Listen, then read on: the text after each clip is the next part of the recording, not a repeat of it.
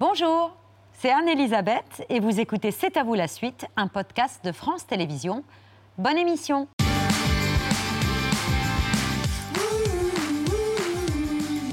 en direct jusqu'à 20h55 avec Mohamed, Pierre, Patrick et Marina Carrère d'Ancos qui est restée avec nous et qui s'engage, signataire avec un collectif de professionnels de santé et du monde de la culture d'une tribune pour que le prochain quinquennat renforce la recherche sur la maladie de Charcot qui a emporté un ami du professeur Gilles Pialot et auquel euh, il avait consacré un ouvrage comme un léger tremblement.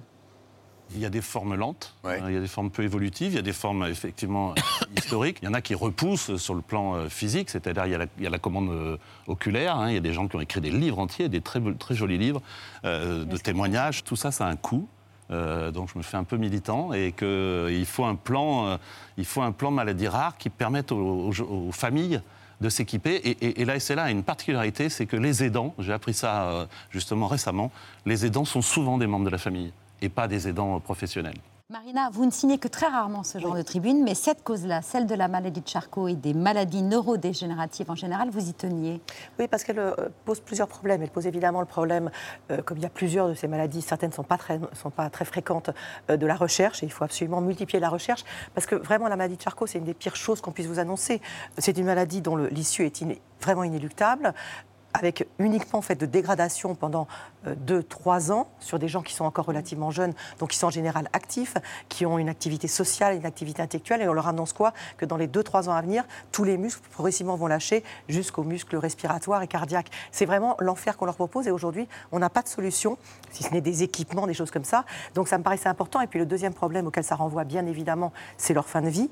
Une fin de vie qui est trop souvent indigne dans notre pays pour ces malades-là parce que euh, même si on développe les soins palliatifs, même si on fait beaucoup de choses, euh, les malades de Charcot, au moment, et il le raconte très bien dans son livre euh, Gilles Pialou, au moment où son, ami est arrivé en soins palliatifs, on a dit mais maintenant, moi, je, ne veux plus là, parce que le prochain muscle qui va lâcher, c'est les muscles respiratoires. Je ne veux pas étouffer, je veux qu'on arrête maintenant. Le médecin lui a répondu oui, mais vous n'êtes pas en fin de vie, donc vous ne relevez pas de la loi Leonetti, ce qui est vrai.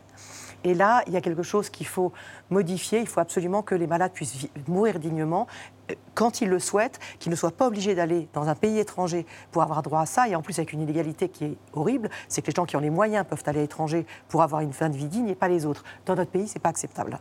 Donc il faut euh, débattre sur l'euthanasie Il faut débattre sur les, ce qui ne va pas, ce qui ne suffit pas dans la loi Leonetti. C'est-à-dire que les, malades pour lesquels la définition de la fin de vie telle, qu'elle est proposée dans la loi ne correspond pas. Effectivement, ce ne sont pas des malades en fin de vie qui vont mourir dans les jours qui viennent, mais dans les semaines ou dans les mois qui viennent, dans des conditions épouvantables, et ils ont le droit de dire à quel moment ils veulent arrêter. Il faut qu'on puisse les entendre. Alors après, ça peut passer par tout ce qu'on veut, par un débat sur une loi, sur une loi sur euh, tous les termes peuvent être envisagés, mais on ne peut pas continuer dans notre pays à accepter que des malades meurent dans des souffrances physiques mais psychiques absolument insoutenables. La santé, l'hôpital également, vous inquiète C'est un des grands enjeux, un des grands ah, C'est un, des enjeux essentiels. On est dans un pays où on bénéficie de quelque chose qui est d'une richesse inestimable, un hôpital public qui prend en charge de la même façon, avec la même compétence, des gens pauvres, des gens riches, des gens euh, étrangers. Euh, c'est une de nos plus grandes richesses et on est en train de la perdre. Ça fait maintenant des années que les soignants alertent en disant qu'effectivement on n'a plus les moyens de soigner correctement, que les lits qui ferment, c'est pas que les lits qui ferment, c'est parce qu'il n'y a plus de soignants pour, euh, soigner, pour, être là euh, auprès des, lits des patients.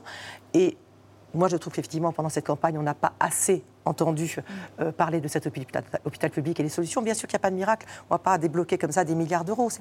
Il faut absolument re-rendre les métiers du soin attractifs. Il faut revaloriser les salaires, il n'y a aucun doute. Il faut réorganiser plein de choses, mais il faut absolument qu'on ne perde pas cet hôpital public. Alors j'ai entendu euh, Emmanuel Macron dire que ça va être un chantier important de son nouveau quinquennat. Je, vraiment, je m'en réjouis. Mais il ne faut pas lâcher ça. C'est une de nos grandes, grandes richesses. La santé qui est une préoccupation euh, majeure pour les Français. Tous les jours, ils vous interpellent euh, sur toute une série de sujets. Euh, restez en bonne santé le plus longtemps possible. Vous répondez à certaines de leurs questions tous les jours en direct, mais aussi dans ces ouvrages euh, dont on va longuement parler ce soir avec vous, Marina. Mais tout de suite là, maintenant, c'est l'œil de Pierre.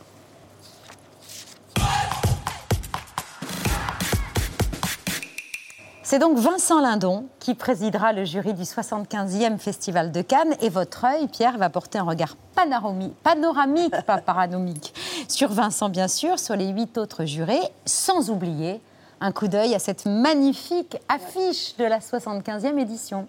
Évidemment, à la belle affiche bleue qui va vers le ciel euh, et qui évoque le, évoque Truman Show.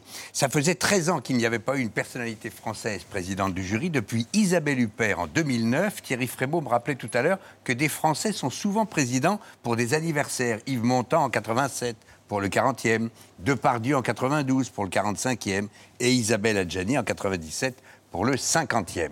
Vincent Lindon était sur scène l'année dernière aux côtés de Julia Ducournau recevant sa palme d'or pour Titane.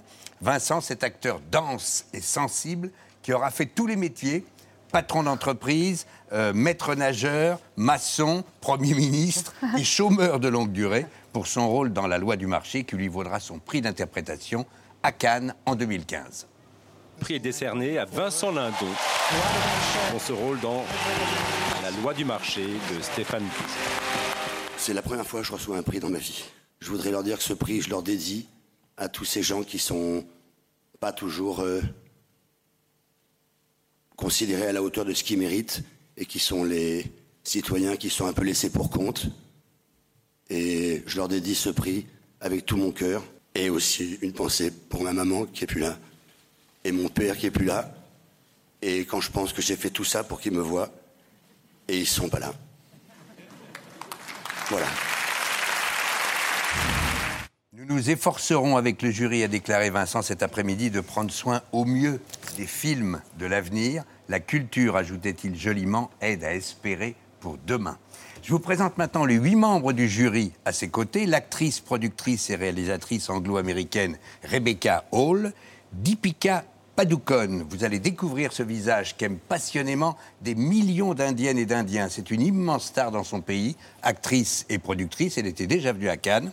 Jurez encore Nomi Rapace, la suédoise que vous avez aimée dans les adaptations des romans de Stieg Larsson, mais aussi chez Guy Ritchie et Ridley Scott. L'italienne Jasmine Trinca a fait ses débuts avec Nanni Moretti euh, dans La Chambre du Fils, euh, Palme d'Or en 2001. Elle est depuis une actrice majeure en Italie et en Europe.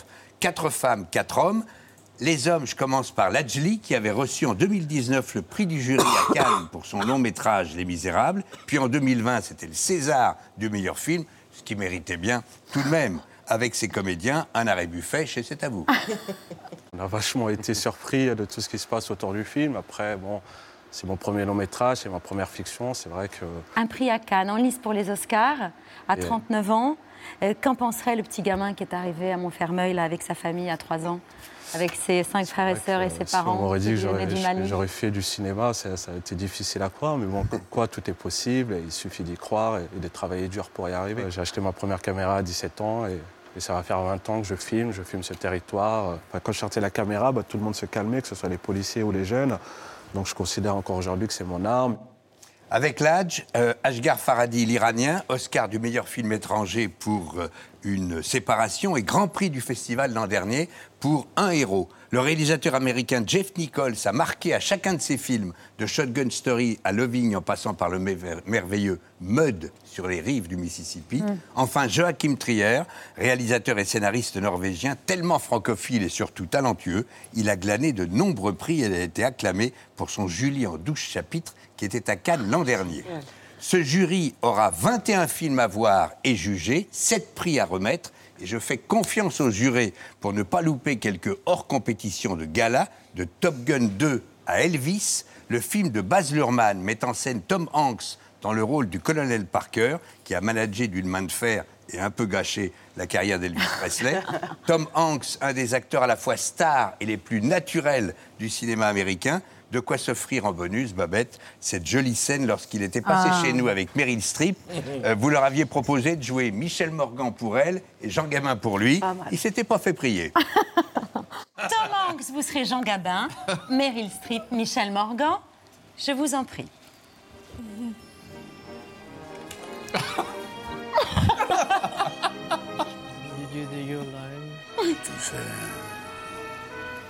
T'as de beaux yeux, tu sais. Embrasse-moi. Oh, oh bravo, merci. Oh, merci beaucoup. Et voilà, à partir du 17 mai à Cannes. Un festival présidé par Pierre Lescure. Euh, cette année encore. 75e Festival de Cannes, ça commence le 17 mai. 17 mai jusqu'au 28. Jusqu'au 28 mai. On rattrape pas ça, évidemment, avec nos deux envoyés spéciaux, Pierre Lescure et Mohamed Bouafsi, qui seront dès le 17 mai sur la Croisette, Absolument. en duplex. Dans C'est à vous, le Festival de Cannes, ça se passe aussi ici, sur C'est à vous. On en est très heureux. C'est l'heure du vu, ce qu'il ne fallait pas rater ce- hier soir à la télévision.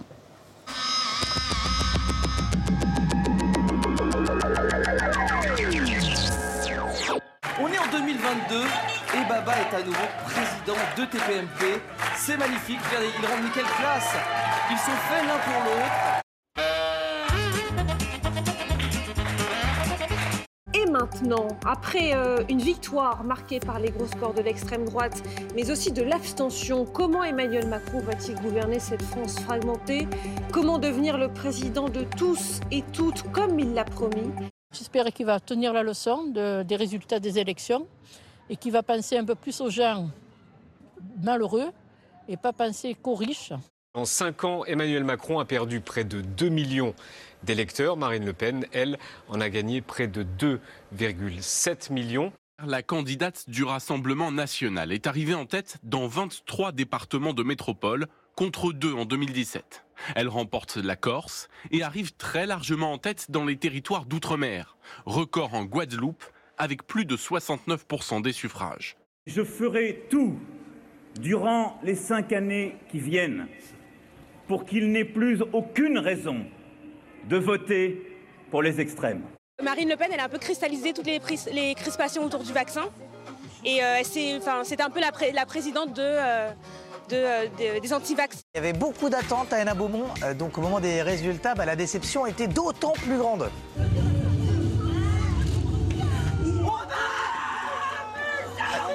Ouais, aïe. Mais à quel moment je rigole je déteste la vie de ma mère, je déteste, c'est mon ex, c'est le pire même. Euh, J'ai honte d'être française. J'ai honte de voir qu'on est dans un pays euh, qui est gouverné par une personne comme Macron. Euh, pour moi, la seule personne qui pouvait relever le pays à l'heure actuelle, c'était Marine.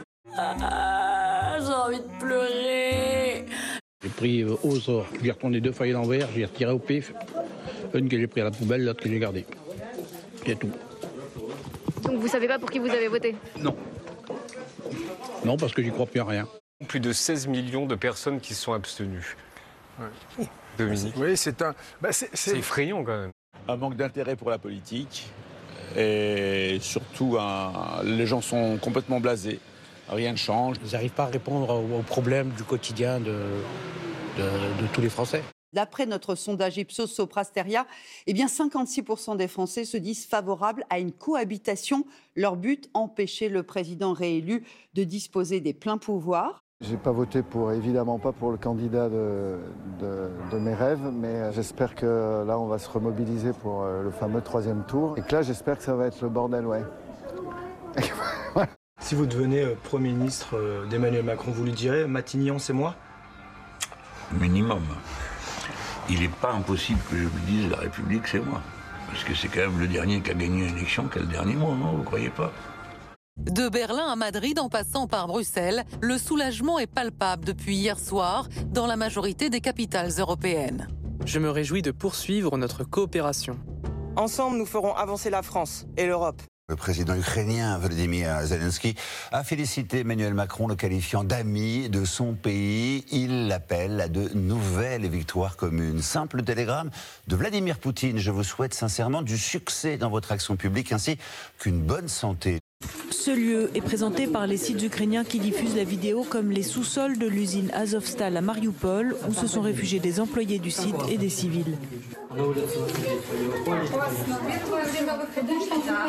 Je m'adresse au président des États-Unis, l'Angleterre, la France. Je sollicite le Canada, le Japon, l'Israël, la Turquie. Je, vous sollicite tous. Aidez-nous.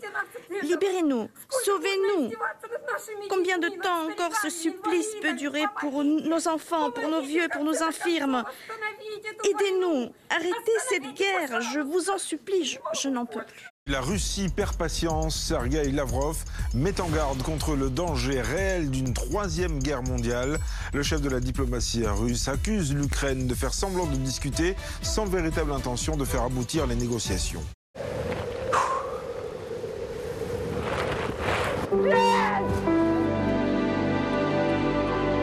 Elon Musk a attrapé dans ses filets le petit oiseau bleu de Twitter. Il a réussi son pari, le patron de Tesla et de SpaceX, en passant un accord définitif avec le conseil d'administration de Twitter l'homme le plus riche du monde va débourser 44 milliards de dollars euh, pour racheter euh, Twitter. Alors c'est une nouvelle très importante qui pourrait avoir euh, de lourdes conséquences. Pourquoi? Eh bien parce que Elon Musk est un partisan de la liberté d'expression absolue sans la moindre restriction.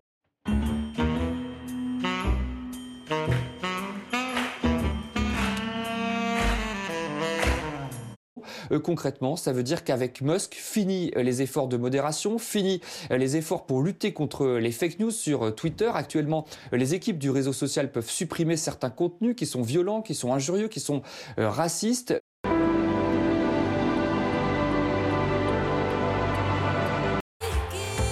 Une relation parfaite, je la globalise sur une relation 4C. C'est la communication, la confiance, la complicité et, euh, et le cul.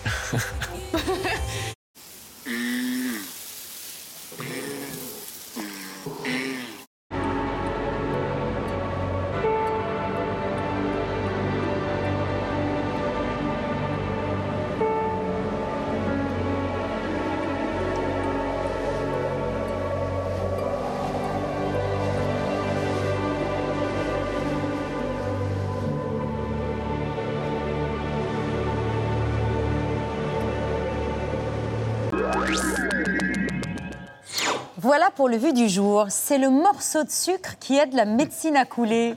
évidemment, on se souvient du chant de Mary Poppins. À sa façon, la nounou la plus célèbre du monde vante les effets antidouleurs du sucre, qui aurait également des bienfaits anti-stress. Sucre et chocolat, même combat. Chocolatomane, chocolatovore, réjouissez-vous. Les vertus stimulantes du chocolat sont petit à petit justifiées par des arguments scientifiques. Depuis les Incas, on se doutait de l'action anti-stress, euphorisante et aphrodisiaque du chocolat. Aujourd'hui, c'est prouvé et l'Institut des neurosciences de San Diego en Californie va jusqu'à le comparer à une drogue douce. Des chocolatomanes, des chocolatovores. Moi, je ne connaissais pas cette maladie, mais elle existe un peu. Moi, je ne tiens pas si j'ai pas deux carrés de chocolat noir par jour. Donc vous êtes chocolatomane Voilà, mais pas plus que deux. Deux, c'est parfait et c'est effectivement très stimulant. Et c'est comparable à une drogue douce, le chocolat? C'est, Aux effets du cannabis. Le, hein, le problème, c'est le, sucre qu'il y a dedans, ça c'est sûr. De toute façon, le sucre euh, stimule les neurones euh, qui produisent de la, de la dopamine, donc le neuromédiateur du, bien-être. Donc c'est ces mêmes neurones qui sont stimulés avec les drogues, si ce n'est que ce ne sont pas des addictions comparables, euh, d'une part parce que socialement, il n'y a quand même pas énormément d'impact. Il y en a effectivement sur le poids éventuellement et sur mm. certaines maladies, mais pas sur les... Et puis que quand on fait un sevrage, même si ce n'est pas très agréable pour les vrais addicts, c'est pas la souffrance des drogues dures non plus quand même. Mais le sucre n'est pas plus addictif euh, que le chocolat Le sucre est plus addictif que le chocolat, mais le chocolat, il y a quand même du sucre dedans. Ah oui, bien sûr, oui. Oui, mais parce que... Il y a un effet à la fois stimulant et antidépresseur hein, du chocolat, et en plus... Euh, Addictif. Ah oui, quand même. Mm. En 2019, l'ANSES, l'Agence nationale de sécurité sanitaire, avait vraiment alerté sur la consommation excessive du sucre des enfants. 75% des 4-7 ans dépassent la consommation journalière recommandée c'est considérable. C'est quasiment tous les enfants qui mangent trop de sucre. Qui mangent trop de sucre, mais notamment par le biais des produits ultra transformés, hein, parce que de plus en plus les enfants mangent, euh, parce que les, parents achètent des choses ultra transformées, on fait de moins en moins la cuisine chez soi, et dans, l'alimentation ultra transformée, il y a énormément de sel, mais également beaucoup de sucre, donc euh, ça a augmenté de manière très importante. Et consommer euh, avec excès. Le sucre, c'est un poison?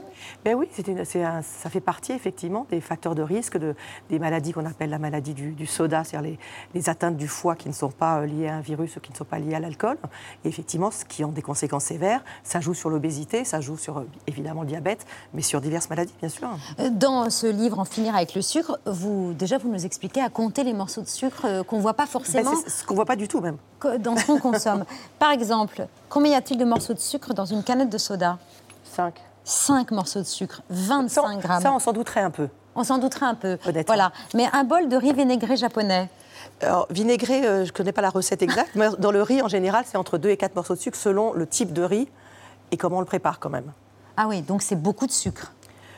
Oui, c'est beaucoup de sucre, mais on n'est pas. Euh, oui, il ne faut pas exagérer non plus. Ça ne fait pas partie des sucres rapides les plus dangereux. Bon, une portion de carottes râpées C'est deux, deux morceaux de sucre si vous la faites vous-même. Si vous l'achetez dans le commerce en barquette, on est nettement au-dessus. Ah ouais. Donc il vaut mieux râper ses carottes, quoi. Il vaut mieux râper ses carottes et mettre un peu d'huile et de vinaigre. De toute façon, ça c'est sûr qu'il vaut mieux. Et un grand bol de soupe. Quatre morceaux de sucre. Non, mais On c'est. On s'en doute pas, mais oui. Mais comment se fait-il C'est du sucre rajouté pour que ça passe, a- a pour aider la médecine à couler, quoi Il y a déjà du sucre dans les aliments de toute façon, mais bien sûr qu'on rajoute du sucre. Ouais. Pour le goût, pour la douceur, pour l'exhausteur, pour, pour plein de choses. Donc il vaut mieux là aussi faire ses soupes soi-même. Mais malheureusement, pour tout, il vaut mieux faire Bah soi-même. ouais. hein. On commence à vraiment bien le savoir. hein. Et combien désolée, hein, de mor- oui, oui, c'est vrai. C'est casse-pied. Combien de morceaux de sucre on ne doit pas dépasser en consommation quotidienne Normalement, c'est 5 par jour. Ouais, ouais, ouais. Bon, c'est c'est une recommandation pour une population générale, bien Patrick, évidemment. il est à 10. Faut diviser par deux, Patrick. Mais ça dépend si on a d'autres facteurs de risque Ah à côté. Bon, c'est ça le problème aussi. hein. Euh, mais oui, on peut, on ne devrait pas dépasser normalement les 5 morceaux de sucre, idéalement. Hmm.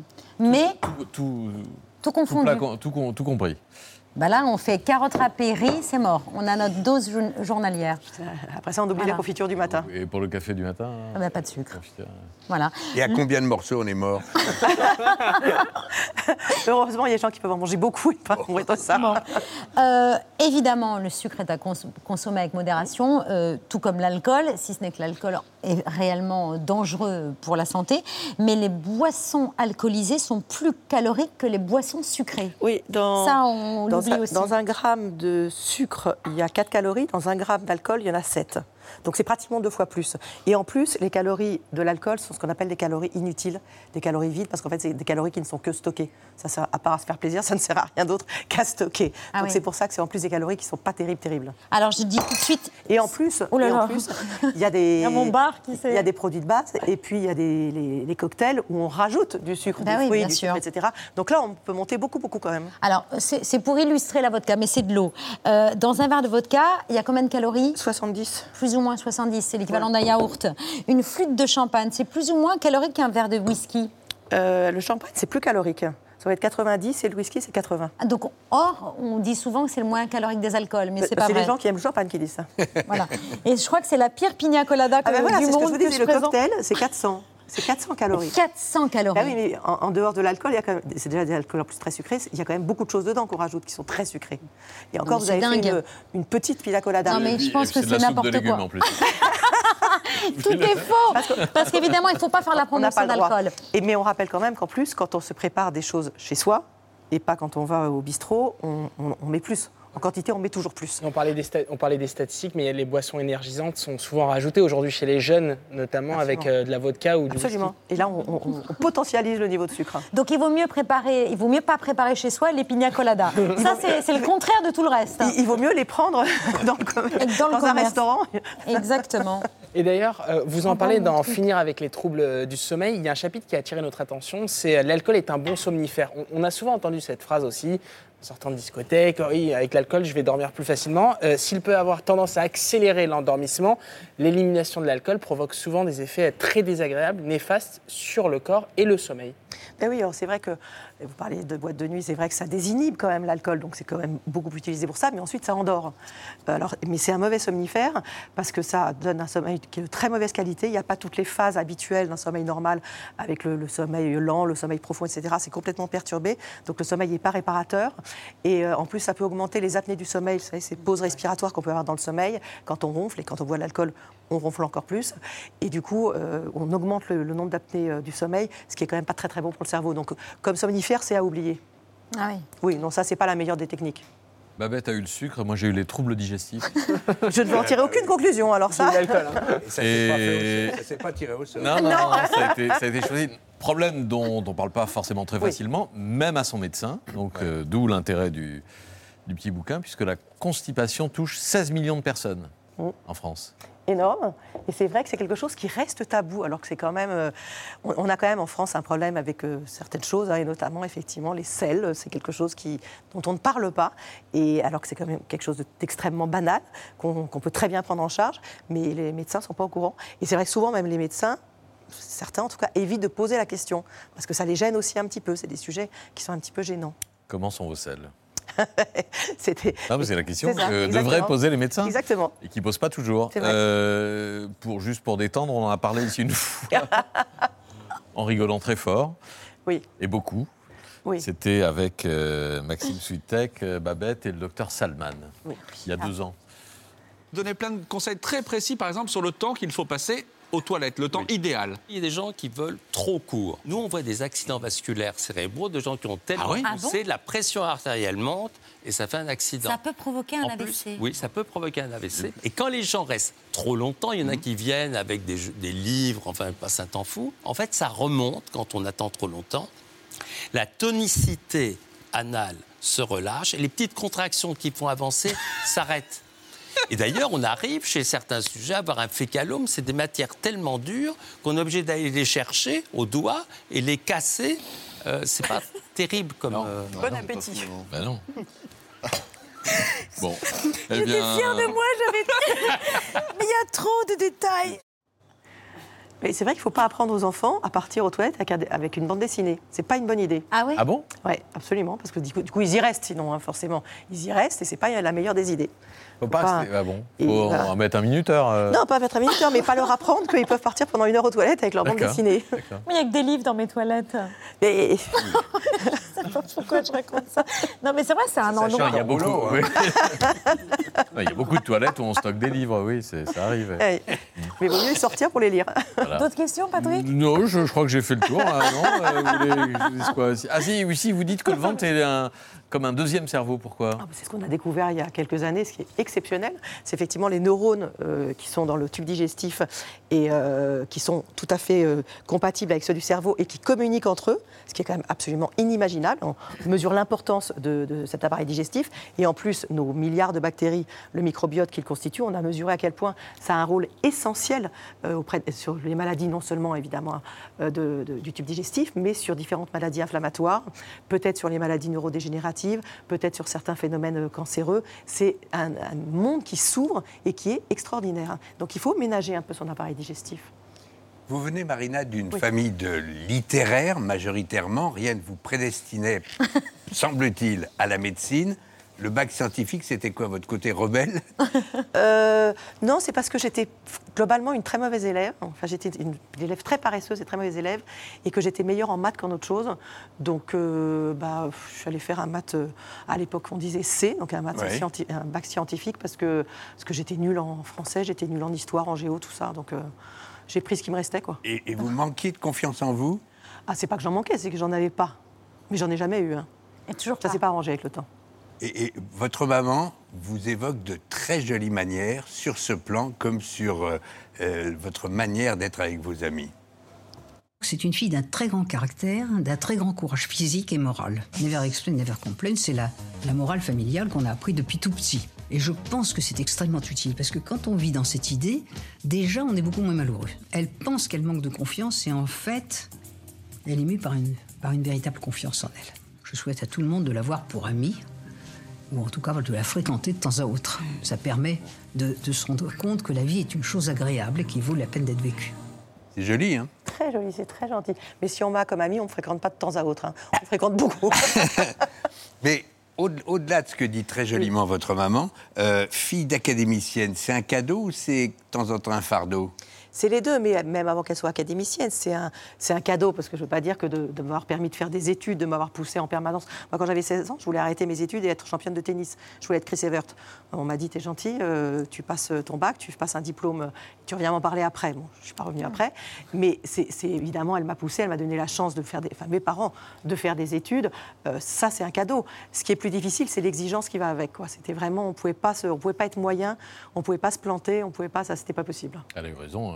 Chris Evert a disparu, vous êtes là. hein. Pas vu ça comme ça. En tout cas, grâce à vous, on peut en finir avec les troubles digestifs, avec les troubles du sommeil, en finir avec le sucre. Le but de ces livres, on le rappelle, c'est en aucun cas de remplacer les médecins. Ni de culpabiliser ni qui que ce soit. Au contraire, ça encourage à consulter et à surtout pas consulter sur Internet. La cyberchondrie, là, faut. Ben, c'est le problème, c'est que quand on va sur Internet, bon, les, les patients me le disent souvent, quand on m'annonce un diagnostic, j'y vais, et ils ne voient que le pire. Affreux. Que le pire. Comme le Larousse médical avant. C'est pas possible. Quoi. Non, non, il faut effectivement consulter. Et puis sinon, il y a plein de règles euh, de bonnes règles, à, mais pas casse-pied, hein, de bonnes règles simplement à appliquer qui permettent d'aller mieux. Et puis de profiter de ce qu'on a en France, les dépistages, les vaccinations. Allons-y quand même, on a des moyens de vivre mieux longtemps. Profitons. Et la vaccination Ben oui, quand même. Alors, on connaît bien et depuis longtemps le malade imaginaire. Cher Marina, il faut désormais compter sur le médecin imaginaire. C'est l'histoire de cet aide-soignant qui ne l'est pas du tout, mais qui rêve de l'être. Bande annonce. On vient d'arriver au festival Electro Marocco. Ce soir, gros show, je vais vous régaler.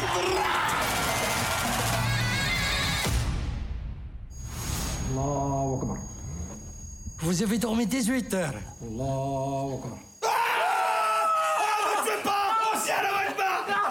J'ai pu diagnostiquer une fracture du coccyx.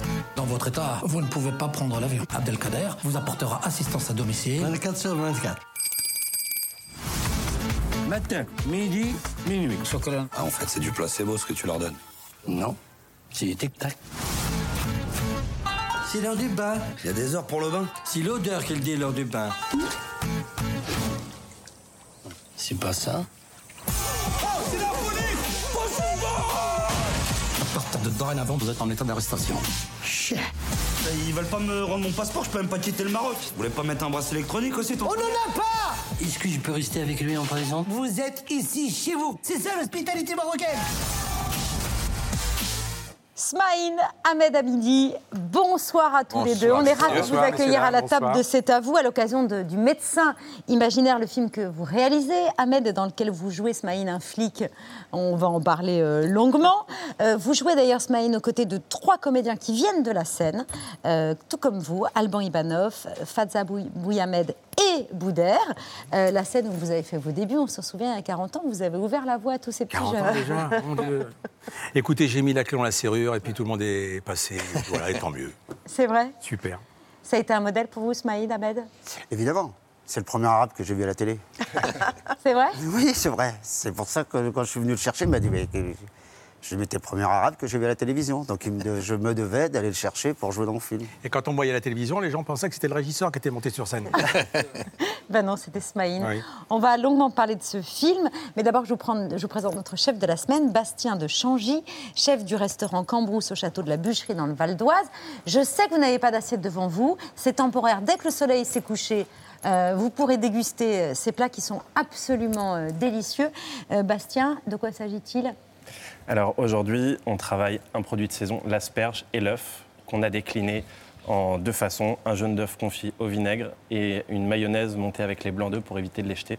Tout ça agrémenté d'une ail des ours, très Mmh. végétale, de saison, vite très gourmand. vite, vite, il faut vite, vite, On- n'est pas loin, on n'est pas loin. Dans combien de temps, dans combien de temps c'est possible là? Dans 20, dans 31 minutes. 31 minutes. Ça va. On peut- Ça va pas refroidir, c'est ça qui Mais- est- non. Ce que vous ne savez pas, c'est que j'ai un chewing-gum dans la bouche. Mais ça, c'est pas bien, ça. Je rigole. Oh, ouais, attention, attention. délicieux.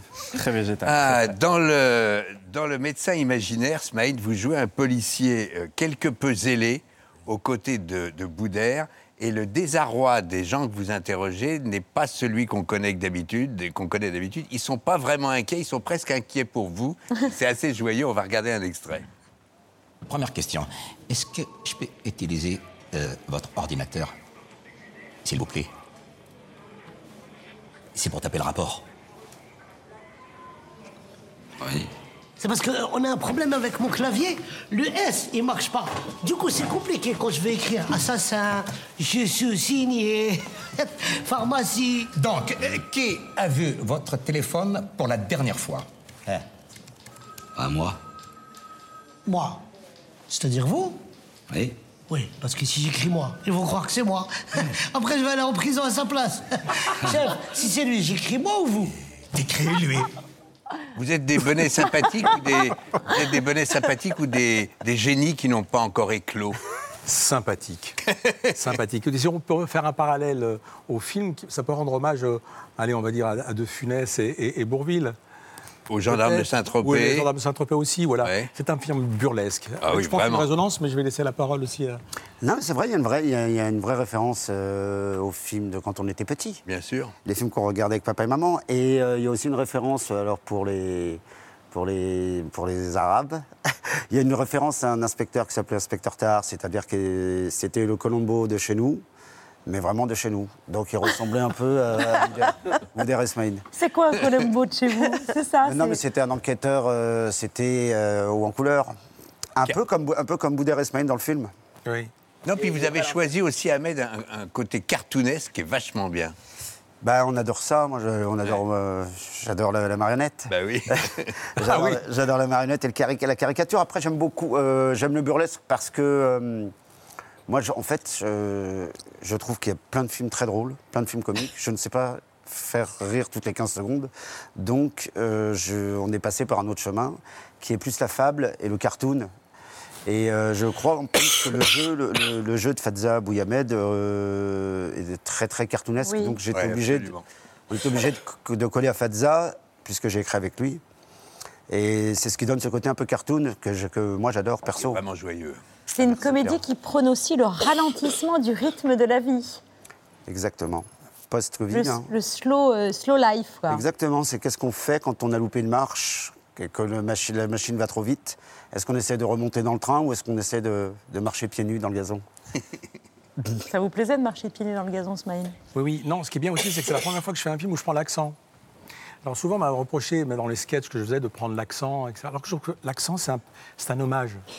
C'est un hommage à, à nos parents. C'est un accent, c'est, ça doit être un- inscrit à- au patrimoine culturel immatériel de l'UNESCO, l'accent. Ils exagèrent. Les Arabes, ils exagèrent. Mais, Mais si, c'est très joli, j'aime beaucoup, mais je suis d'accord. Moi, ça me rappelle mes parents, mes parents, ça me rappelle cette. euh, cette- Je vais faire une anecdote. Un jour, je, je vais voir mon père et je dis à papa, je dis papa, et qu'est-ce qu'il y a avec l'accent? Qu'est-ce qu'il y a Je dis papa, je- j'ai envie d'être acteur. Et mon père m'a répondu, mais tu sais, ça coûte cher un tracteur.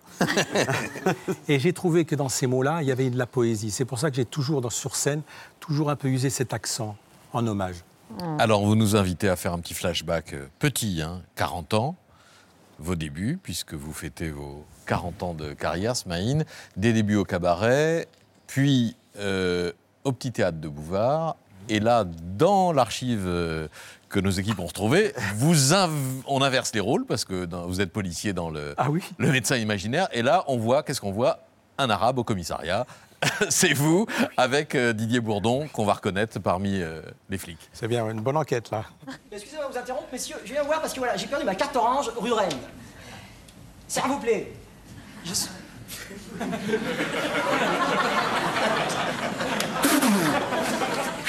Mohamed Mohamed. Dis Momo. Dis Momo en deux mots. Non, en un mot. En trois mots. Non, en un mot. Eh, C'est pas fait de Ah, côté, hein, toi. C'est quoi ce bouquin, là? C'est quoi, ça? Marcel Proust? Un pote à toi? Ben, c'est-à-dire que. Non, pas du tout, parce que je vais vous expliquer. Eh, Proust, ça s'écrit comment, chef? Ça te fait un peu, là. T'es coiffé Ah, Ça me fait C'est con, mais ça fait plaisir de le revoir. Ouais, ça me fait encore rire, moi. Bah, nous aussi.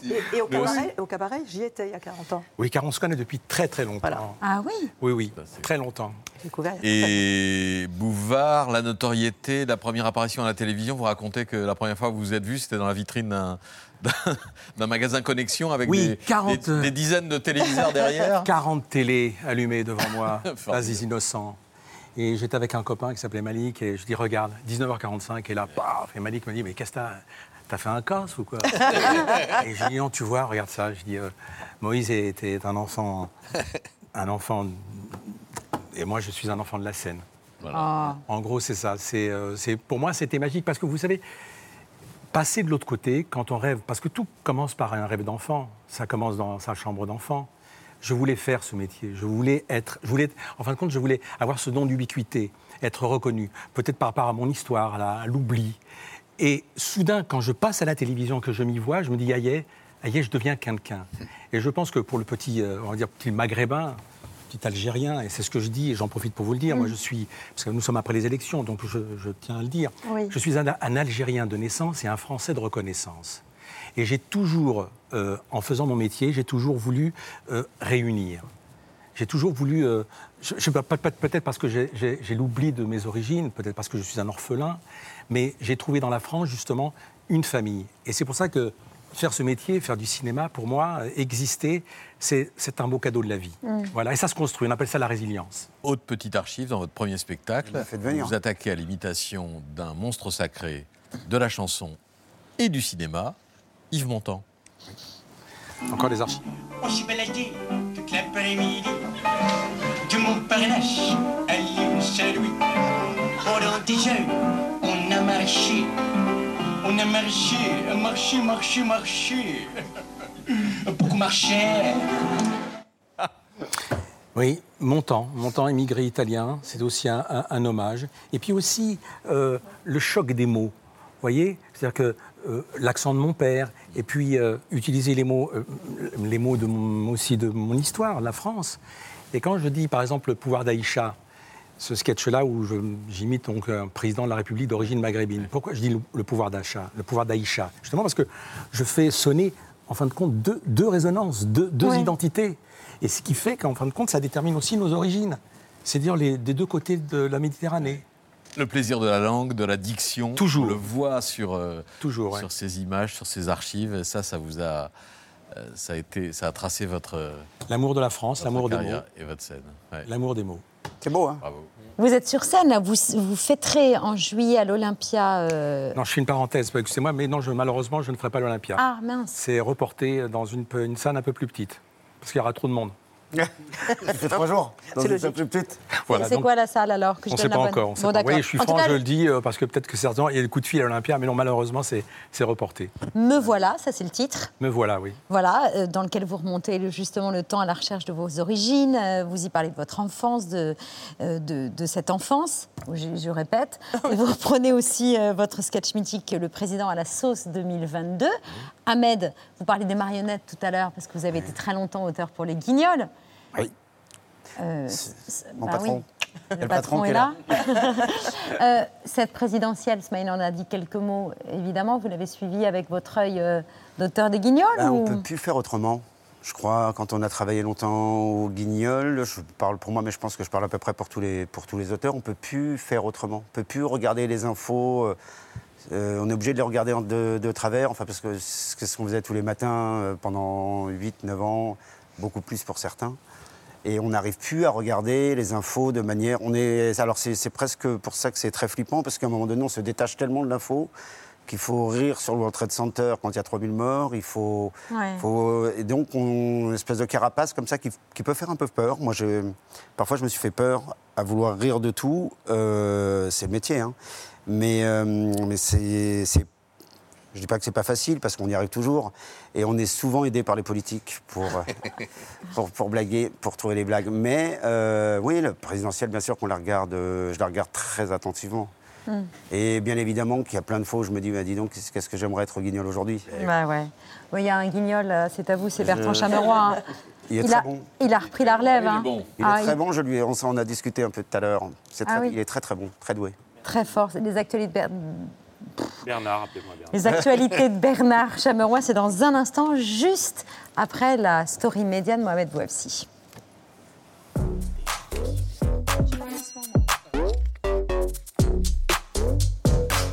Encore une fois, j'avais envie de vous parler d'un d'un anni- d'un anniversaire, puisque 2022 marque les 50 ans de l'affaire du, du Watergate. Une mini-série qui s'appelle euh, Gaslit propose de redécouvrir sous un angle inédit ce scandale d'espionnage politique qui a abouti en 1974 à la démission du président américain Richard Nixon. Operation Watergate! Security guard busted wide open!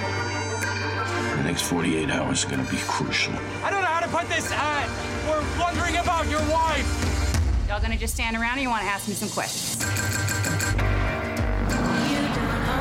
You worked for Martha Mitchell's husband? Yeah. She's completely insane. Loud mouth. She's a truth teller. Unreliable. I love her. You don't I told you no more interviews. It's a ladies' magazine. I will say how I feel. And if that gets me banned off Air Force One, I will fly commercial. So you were banned from Air Force One? Au cœur de l'intrigue de, Gaslit, une femme jouée par euh, Julia Roberts, c'est Martha Mitchell, l'épouse de John Mitchell, le loyal procureur général de Richard euh, Nixon. Euh, Nixon. Martha Mitchell va bouleverser la vie politique américaine. Elle est la première à accuser Richard Nixon et l'administration républicaine de la Maison-Blanche d'espionnage de leurs rivaux démocrates. En 1977, Richard Nixon dira dans une interview Si Martha n'avait pas été là, il n'y aurait pas eu de Watergate. These Senate hearings are not spontaneous like you and I are sitting here talking. These Senate hearings are as much rehearsed as any play on, on, on Broadway. In other words, these men have uh, crews that go in. No, I shouldn't say crews. They have assistants that go in and talk to whomever they are going to interview, and it's rehearsed and rehearsed and rehearsed, and then they put it on camera. Dans la foulée des, des révélations, la vie personnelle de Martha Mitchell, euh, qui appartenait au Parti républicain, est impactée. Son mari, d'un côté, reste très fidèle à Nixon, mais il est fou amoureux de, de sa femme.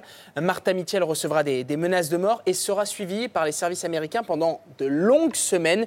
Étant alcoolique, personne ne la croira, et pourtant, c'était bien vrai. You're lucky that uh, your friend was there to help you. No, please, The, situation is not as it appears. I know all about your situation. It's nothing to be embarrassed about. A lot of women your age suffer from paranoid episodes. No, no, no, you don't understand.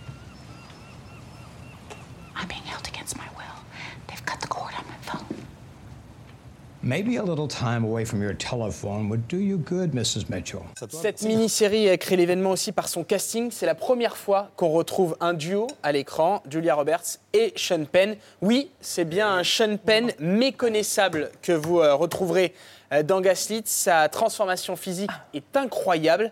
En 40 ans de carrière et presque autant d'années euh, d'amitié, c'est la première fois que les deux superstars américaines tournent ensemble. I love that it was this one when it all just fell into place because I think I was always saying, you know, let's do, let's do some gritty drama, and she was saying, let's do something that you know that gives people a little medicine in their life, you know, and and I, and, and then this had it all, Mm. and so it was kind of a great timing to to do it. Maybe not the last time. I, I hope, I hope not. No, we just warmed up. Marina, Sean Penn, il vous a impressionné. hein. Je ne sais pas si on peut revoir l'image. Vous dites que c'est lui, mais je Ouais, crois pas. C'est Sean Penn qu'on. C'est hallucinant. hein. Ouais, il est là. Voilà.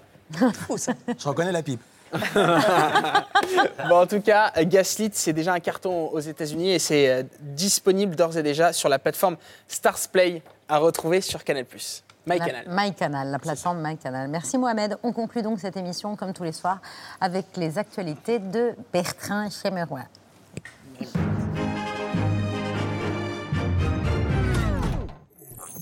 Bonsoir à la une de ce 26 avril. Euh, bah ça y est, c'est le moment, c'est l'instant. Après des mois d'hystérie, nous sommes entrés de plein pied dans cette terrible période pour l'actualité française. La présidentielle est terminée. Les législatives n'ont pas encore commencé. Nous sommes donc officiellement dans l'entre-deux de l'info, ou comme l'appellent les fans de Chimène Badi, le ventre mou. Le fameux ventre mou de l'info. Oui, parce que si la campagne euh, n'était pas terminée ou que la suivante n'avait pas déjà démarré, on n'aurait pas vu ce sujet ce midi sur TF1. Une course avec 50 kilos sur le dos. Le lever de perche ou le lancer de poids. Ou encore le lancer de bottes. Ventre mou. On n'aurait peut-être pas entendu ce témoignage. Mon plaisir, c'est de manger euh, euh, tous ces crustacés. Que, bon, ben, c'est agréable. hein. Voilà. Hmm, voilà. Oui, non. Et si on n'était pas dans le ventre mou de l'actu, nous aurions été privés, et ça aurait été dommage, de ce reportage sur France 2 ce midi. Difficile de se passer d'elle. Pour saisir un steak, cuire des œufs ou réchauffer des légumes, la poêle à frire. Mais quels sont ses secrets de fabrication Nous avons passé les poils sur le grill. Poil grill. Ouais, tu l'as, oui. Et c'est vrai qu'on s'est tous déjà levé un matin en tenant deux poils comme ça, en se disant Mais qu'est-ce qui se cache derrière? Et ben oui, ben voilà.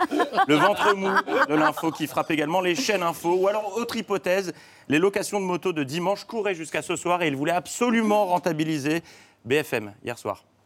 Il est 20h30, rebonsoir. Euh, on suit toujours cette image euh, en direct euh, d'Emmanuel Macron qui a quitté euh, la résidence de la Lanterne à, à Versailles. Profitez de ces images, hein, ce sont euh, les dernières images. euh, On vous montre rarement des, des convois de motos, euh, c'est souvent avant ou, ou après euh, le second tour. Profitez de ces images et je peux vous dire que j'en ai profité comme un dingue parce que Oui, c'est oui. vrai que c'est pas tous les jours qu'on peut suivre des convois de motos sur le périph.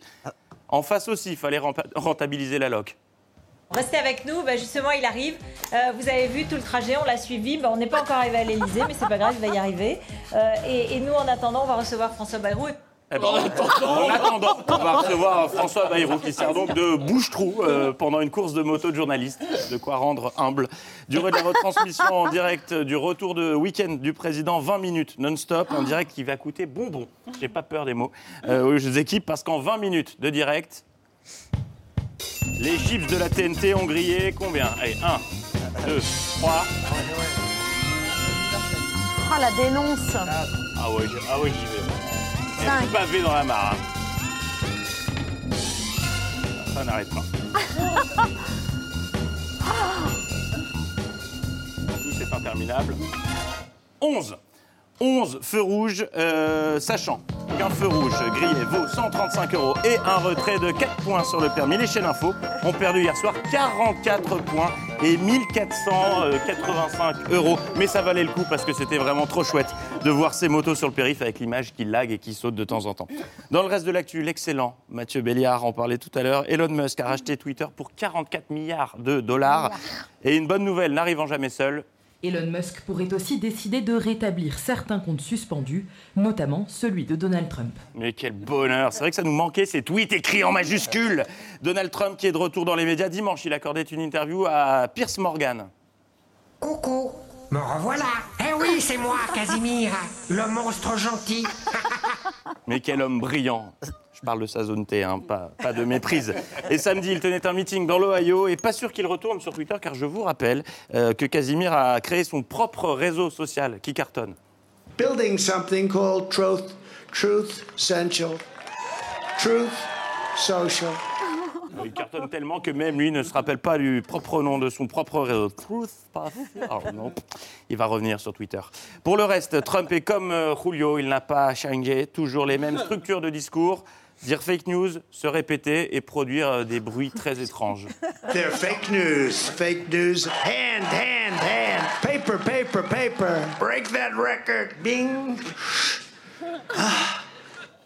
Et depuis son départ de la Maison Blanche, il n'a toujours pas pris de cours de danse. C'est fou, on pourrait presque faire un tube avec ces bruitages.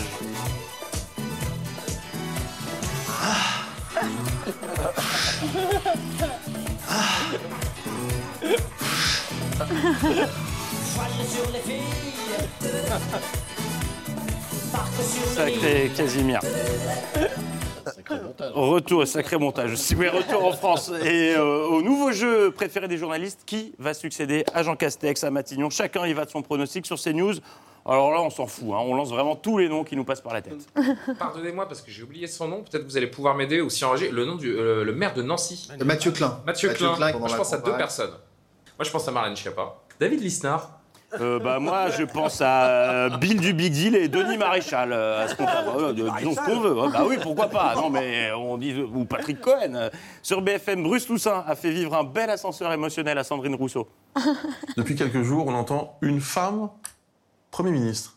Une femme Vous pensez que mon téléphone va sonner, c'est ça Je voudrais pas vous décevoir, mais je pense pas que ce soit. J'allais vous le dire. si je- Non, je ne pense pas. Sur LCI, Maurice Safran a vu trois portes. Elles étaient ouvertes. Il a pris de l'élan et il les a enfoncées. Pour Premier ministre, il a trois possibilités. Il a la possibilité d'un Premier ministre de, de droite, un Premier ministre de gauche, et, et là c'est c'est une inflexion, ou un Premier ministre ni de droite ni de gauche. Ouais, voilà, là, on les a bien, bien. Ce sera un homme ou peut-être une femme. Euh, Et sur LCP, Yves Tréhard a carrément lancé une partie de Qui est avec Amélie de Montchalin. C'est un profil politique. Politique, ancré dans les territoires, qui connaît l'État et qui peut réunir les Français. Eh ben, trouvé. François Bayrou. Bah, non, moi j'avais Herman ou Max, le moustachu. Il porte un chapeau. Je sais pas. Allez, on va jouer tous ensemble pour savoir qui se cache sous le costume du Premier ministre dans Matignon Singer. Récapitulons les indices glanés sur les chaînes info. L'idéal, ce, ce serait une femme. Sans doute une surprise. De province. Loyale et discret. Qui maîtrise parfaitement les codes du dialogue social. Une sorte d'expérience de négociation. Qui correspondent aux zones rurales. Qui sait à peu près ce que c'est que le tri sélectif Ah, euh, le dernier indice, c'est pas mal, on l'avait pas vu venir. Babette, je pense avoir trouvé. Ah. Euh, car tout à l'heure, alors que je me baladais dans la rue avec ma pipe nonchalamment, mais équipée d'un micro et d'une caméra, car l'info peut, surgi- peut surgir à tout moment, Madame, madame, s'il vous plaît, c'est pour la télévision française, vous êtes en direct sur France 5, qu'est-ce que vous êtes en train de faire là? Bah, du, du tri sélectif. D'accord, je vous garde avec moi deux secondes, vous avez grandi où? Euh, de- en zone rurale, dans la Sarthe, à la Chapelle-Gauguin. D'accord, politiquement, vous vous situez comment? Ni à droite, ni à gauche. Et vos amis vous définissent comment? Loyale et discrète. Super Anne-Elisabeth, je vous l'annonce en exclusivité pour C'est à vous, je suis en compagnie de celle qui sera la prochaine première ministre de la France. Ah non, non, non, mais moi j'ai des choses à faire et puis alors j'y connais vraiment rien. Jean Castex non plus, ça l'a pas empêché de- d'être Premier ministre. Merci madame. Ah, voilà ce qu'il fallait retenir de ce ventre mou du 26 avril. À demain. Et merci Déborah. Bravo et merci à Déborah Veil, la programmatrice de C'est à vous qui fait du tri sélectif. Bien sûr, et C'était ça. espoir euh, féminin Non. au prochain César. Merci beaucoup, Marina. Bien sûr.